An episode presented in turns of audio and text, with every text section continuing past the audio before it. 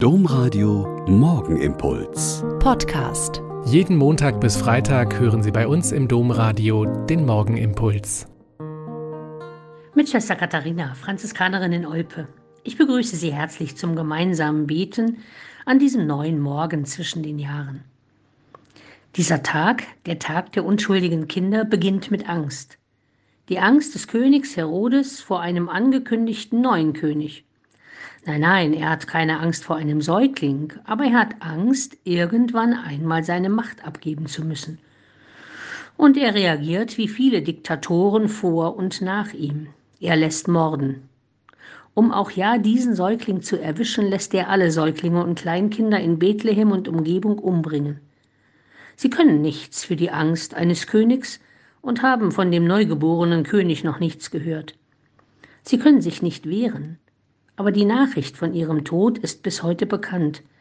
Und dieser Tag wird begangen als ein Tag für alle, die um ihr Leben gebracht worden sind, weil sie diesem Gott, der als schutzloses Kind auf die Welt gekommen ist, mehr geglaubt haben als einem ängstlichen, aber machtvollen König oder Diktator.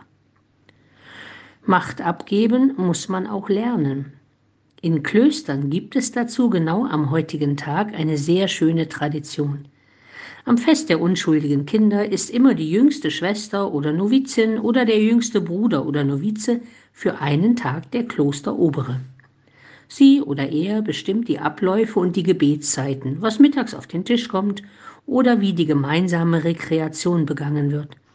Und sie kann die Mitschwestern auf andere Arbeitsbereiche schicken oder noch ganz andere Dinge anordnen, die vielleicht neu und frisch und fremd und ungewöhnlich sind.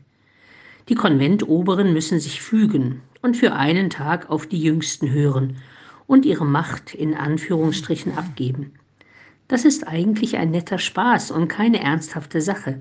Aber in vielen Ordensregeln steht tatsächlich, dass zu wichtigen Entscheidungen auch immer die jüngsten Mitglieder befragt werden sollen, die normalerweise in den ersten Jahren noch kein Stimmrecht haben.